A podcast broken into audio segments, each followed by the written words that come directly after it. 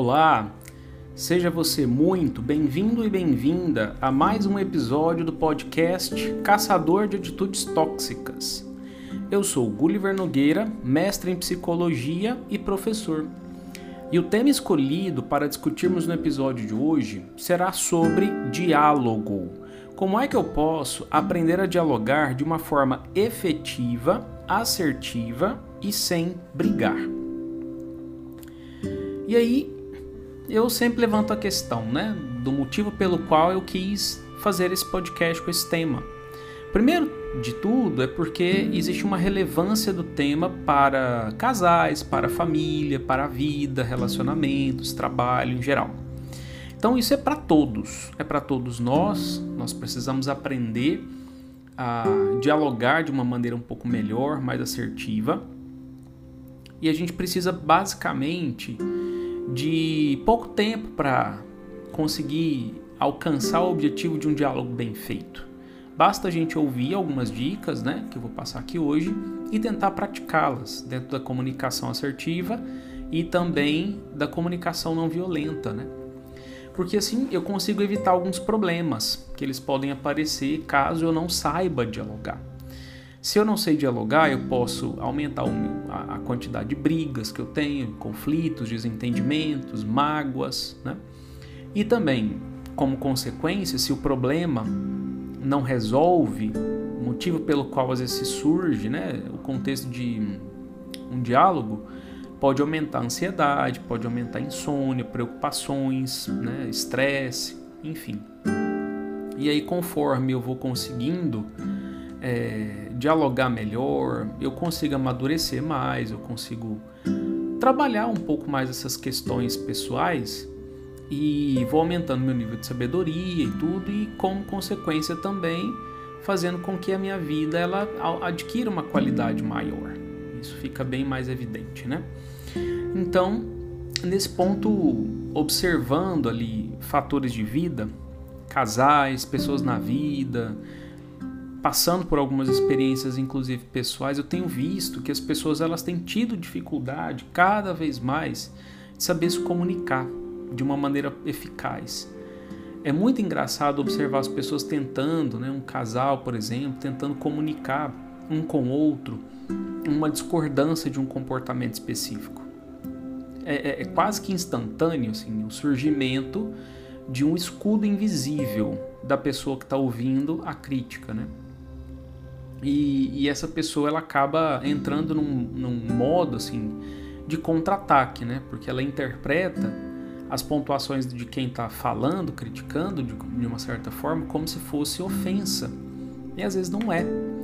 E existe uma habilidade levantada por dois autores chamados Delprete e Delprete, Almir Delprete e Zildo Delprete, que são dois autores da psicologia, que eles falam que nós precisamos ter várias habilidades, dentre elas saber pedir mudança de conduta do outro, saber aprender a ouvir críticas, sejam elas justas ou injustas, e saber fazer pedidos de forma assertiva mesmo, assim, aberta, diretiva, né?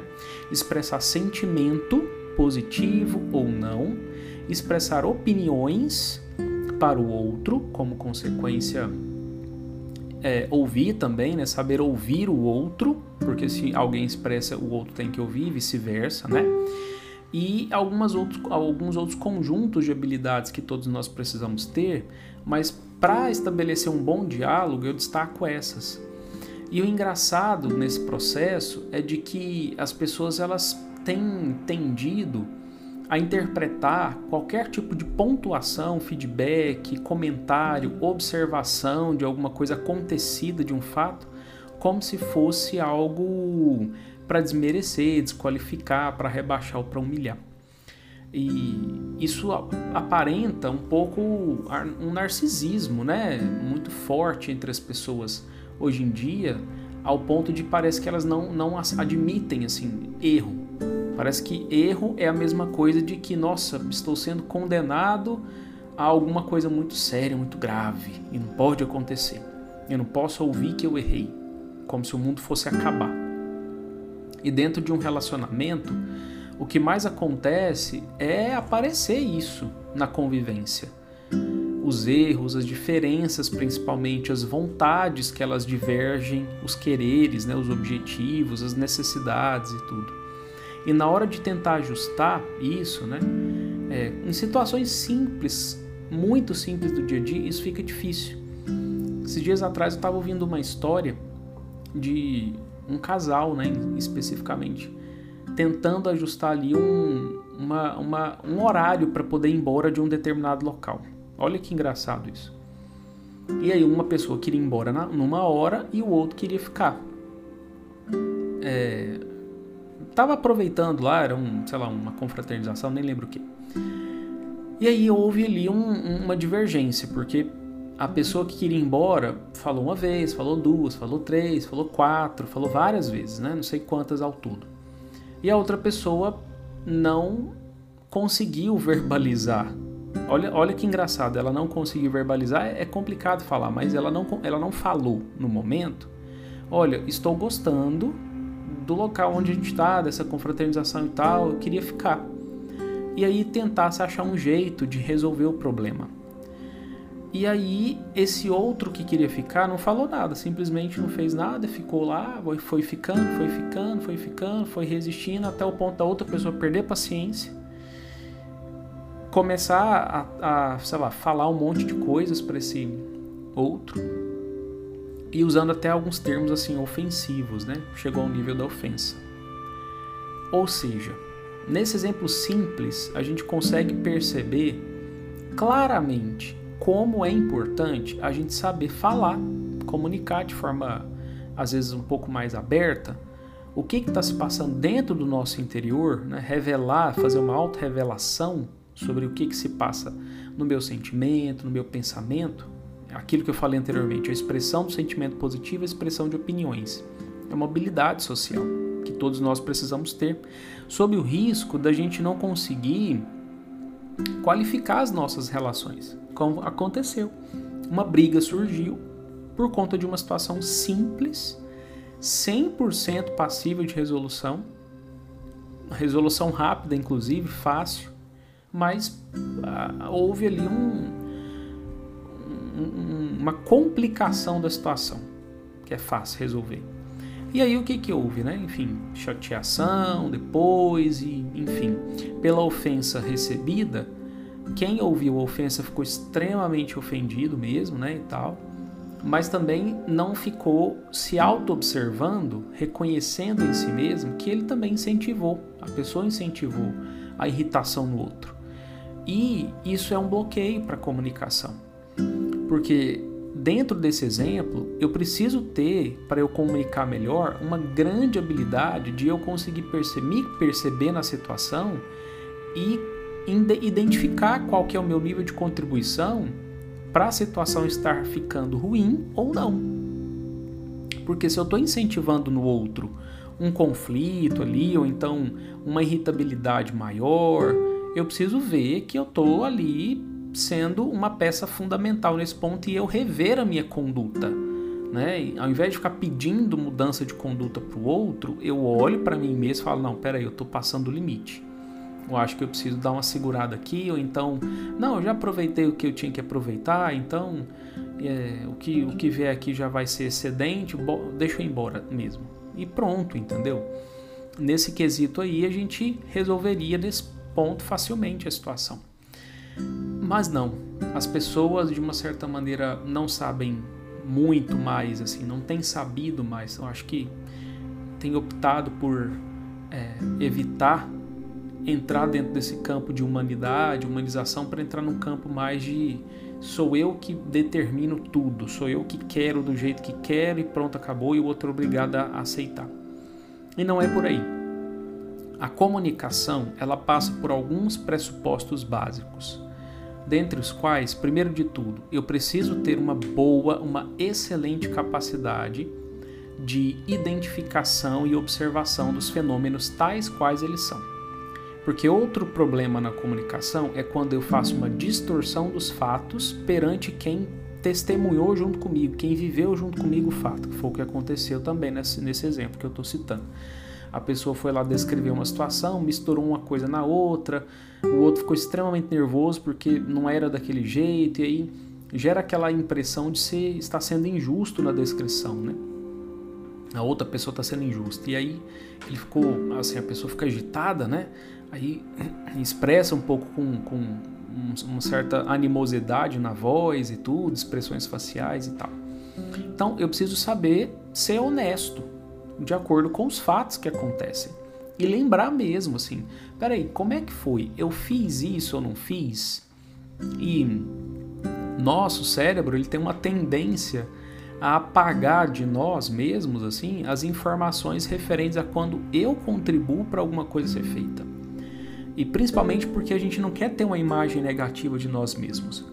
A gente tem uma, uma dissonância cognitiva, um conflito cognitivo quando a gente se enxerga fazendo um ato ruim, maldoso. A gente se estranha, porque não é essa imagem que a gente quer ter da gente. Então ele apaga, o cérebro apaga. Assim, é, é muito difícil para o nosso ego suportar e aguentar esse tipo de visualização na nossa memória. A gente se torturaria muito se a gente ficasse lembrando o tempo inteiro é, sozinho dessas coisas, né? A gente tem uma tendência maior de lembrar de outros episódios, mas de coisas ruins que quando outras pessoas fizeram com a gente. Agora, a gente lembrar voluntariamente quando a gente fez com os outros é bem mais difícil, bem mais difícil mesmo. E por isso é que às vezes eu preciso do outro para me dar um feedback sobre o que está legal, o que, que não está. Então, o primeiro passo é isso: reconhecer mesmo qual é a minha parcela de contribuição na resolução, na coisa positiva ou o contrário, na, no problema ou na coisa negativa que está acontecendo. Esse é um ponto. Outra coisa, para eu comunicar melhor, é eu saber fazer uma excelente descrição das coisas que estão acontecendo ao redor. Se eu consigo visualizar mesmo assim, né, e tal, e eu, eu vou lá e consigo fazer uma, uma nomeação precisa, uma descrição correta, olha, eu vi que a pessoa fez assim, ela falou assado, depois aconteceu isso, e aí aconteceu aquilo, e ela reagiu assim, ela ficou desse jeito, ela falou aquilo, e diz que tinha pensado aquilo e tudo. Daquilo que eu estou vendo, observando e testemunhando eu ter essa capacidade descritiva precisa. Por quê? Para eu não ser injusto. Como o exemplo que eu citei, a outra pessoa misturou uma coisa na outra lá, distorceu um pouco os fatos também. Isso despertou no outro, né, gerou no outro uma irritabilidade muito grande, ele ficou bem agitado, ao ponto de quase brigar na situação. E, além dessa capacidade descritiva muito boa, eu também preciso saber observar em mim e nos outros as emoções, reconhecer mesmo as emoções, como é que eu estou me sentindo diante da situação e o que, que eu estou percebendo que o outro está sentindo. Porque se eu estou vendo que o outro está ficando chateado, está ficando meio assim, eu preciso dar uma moderada no meu comportamento, senão eu estou produzindo no outro uma, uma certa violência emocional porque o outro está sinalizando que não está bem, eu estou vendo isso, mas eu estou insistindo no comportamento que está machucando. E não é legal isso. E o contrário é a mesma coisa. Quando eu estou percebendo que eu não estou bem perante algo que o outro está fazendo comigo, eu tenho que saber sinalizar para outra pessoa de alguma forma que entra mais para o final das dicas, né? Que seria fazer um pedido claramente. Mas antes de fazer pedidos, né? Eu preciso também saber observar, ou é, auto-observar, melhor dizendo, os meus pensamentos e o que eu estou percebendo que o outro pode estar tá achando do que eu estou fazendo.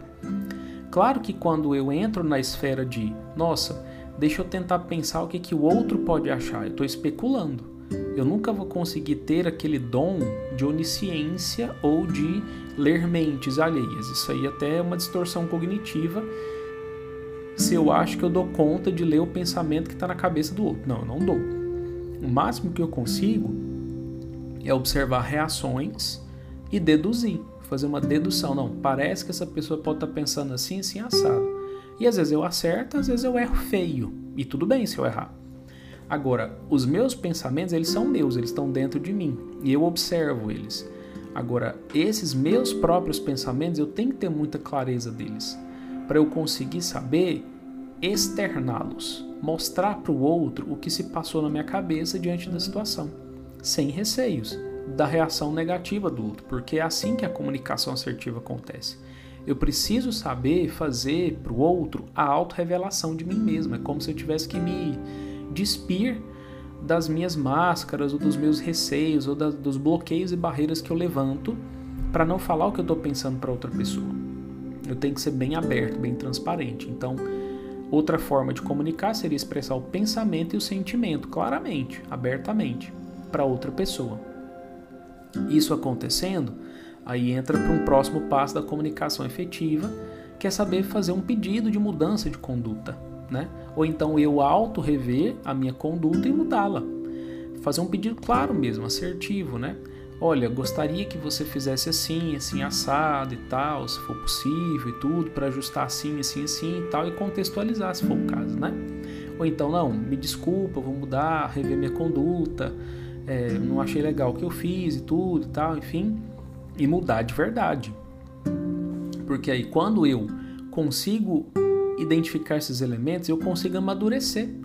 O comportamento que muitas pessoas falam de maturidade, né, ele aparece quando eu consigo me adequar ao ambiente comunicando com as pessoas que estão presentes nesse local ou, ou, em cada situação que eu vivo, né? Agora, se eu vivo dentro de uma tirania, no qual eu acho que tudo que eu faço está certo, que o outro é que é obrigado a se adaptar, o outro se vire e o outro qualquer coisa, Aí eu vou entrar numa dinâmica bem complicada. Bem complicada porque nem sempre esse outro vai estar 100% disponível né, para poder atender aquilo que eu quero. Porque o outro tem vontade própria, o outro tem pensamento próprio, o outro tem sentimento também. E às vezes ele também vai estar querendo alguma coisa junto com você. E aí é a hora que vai chocar os quereres, né? E aí entra a habilidade de negociação um cede ou então chega no meio termo até conseguir é, de fato ajustar. E nesse processo envolve de comunicar, falar, né, pontuar atitudes, é, envolve um cuidado, porque se eu fico assumindo aquela postura de acusação, ah, porque você fez isso, você fez eu me sentir assim, você fez eu pensar aquilo e tal, eu posso entrar dentro do papel de juiz e ninguém gosta de ser julgado.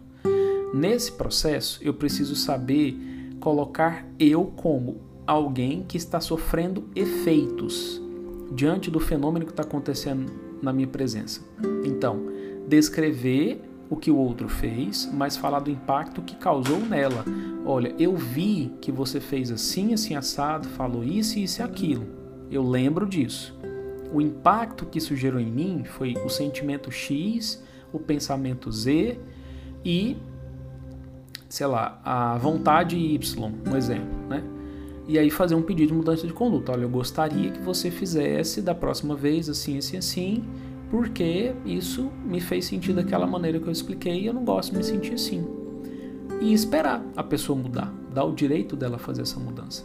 Basicamente, as pessoas tentando se comunicar dessa maneira e sabendo ouvir o outro quando ele está dizendo algo que ele está vendo, observando, é algo importante para a gente conseguir qualificar as nossas relações.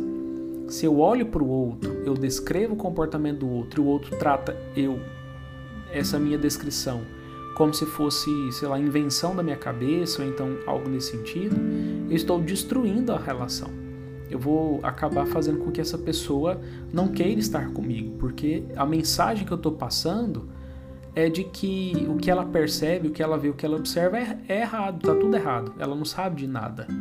É a pior mensagem que eu posso passar para alguém. E o outro sabe ver, o outro sabe descrever também.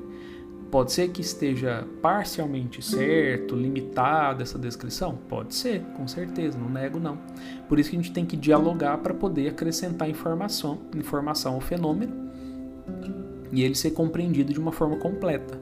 Desde que as pessoas entendam abertamente e claramente de que o que o outro está falando é um complemento e que nem sempre vem para contradizer o que eu estou falando. Às vezes vem para complementar. Só que as pessoas estão tão armadas, tão observando o outro como inimigo dela, delas, delas mesmas, né? De que não ouve, não sabe ouvir, não consegue ouvir. E aí a hora que as relações elas não ficam nada nada boas, assim, a tendência é as pessoas irem se afastando, se distanciando e a qualidade das relações sociais fica cada vez pior. E o objetivo na vida tem que ser o contrário disso. Tem que ser, obviamente, né, um dever para cada um de nós dar mais qualidade, porque assim é que a gente se sente mais feliz. E aí, isso, isso tudo acontecendo, a gente é, fica com a ansiedade sob controle, a nossa felicidade aumenta muito, a, a, sensação de viver uma vida boa, né? Que bom viver, essa frase ela fica forte dentro de nós. E é assim que a gente tem que se sentir para afastar depressão, estresse e outras é, doenças psicossomáticas ou até mesmo problemas emocionais e psicológicos por conta de relações sociais desadaptativas, ruins, não tão boas. E fica essa recomendação para reflexão sobre como é que você tem feito para comunicar as coisas que você tem visto, as coisas que você tem é, sentido, o comportamento do outro, como é que você se adapta nas situações, se você cede, se você não cede, né? Isso dentro de relações, tudo isso dentro de relações sociais entre pessoas mais maduras ou que têm pelo menos uma disposição e intenção de conseguir se dar bem um com o outro. Porque eu ignorei 100% aquele tipo de atitude de pessoas que têm algum tipo de transtorno não diagnosticado, ou algum transtorno diagnosticado, ou que gostam mesmo de é, confrontar, que são aquelas pessoas ali que gostam, são meio que do contra, né? faz este propósito, então tem uma certa inclinação para é, perturbar mesmo assim as pessoas e tudo, enfim. Eu ignorei esse perfil, porque esse aí é um outro jeito de lidar. Então, como nem sempre todo mundo está dentro de um transtorno, né? As pessoas ainda têm, é, a maioria, né, de nós temos ali um, uma, uma preservação da nossa saúde mental, dos nossos é, estados emocionais e psicológicos. Então, fica essa sugestão para comunicação de uma forma mais assertiva, né? E que, claro, até pessoas que podem ter algum transtorno em si, elas podem aprender a dialogar desse jeito. Isso não exclui ninguém. Essa forma é uma forma aberta e que todo mundo pode conseguir chegar nesse tipo de diálogo. Então, esse foi mais um episódio do podcast Caçador de Atitudes Tóxicas. E eu quero agradecer a vocês, os meus ouvintes e amigos que sempre me inspiram e apoiam.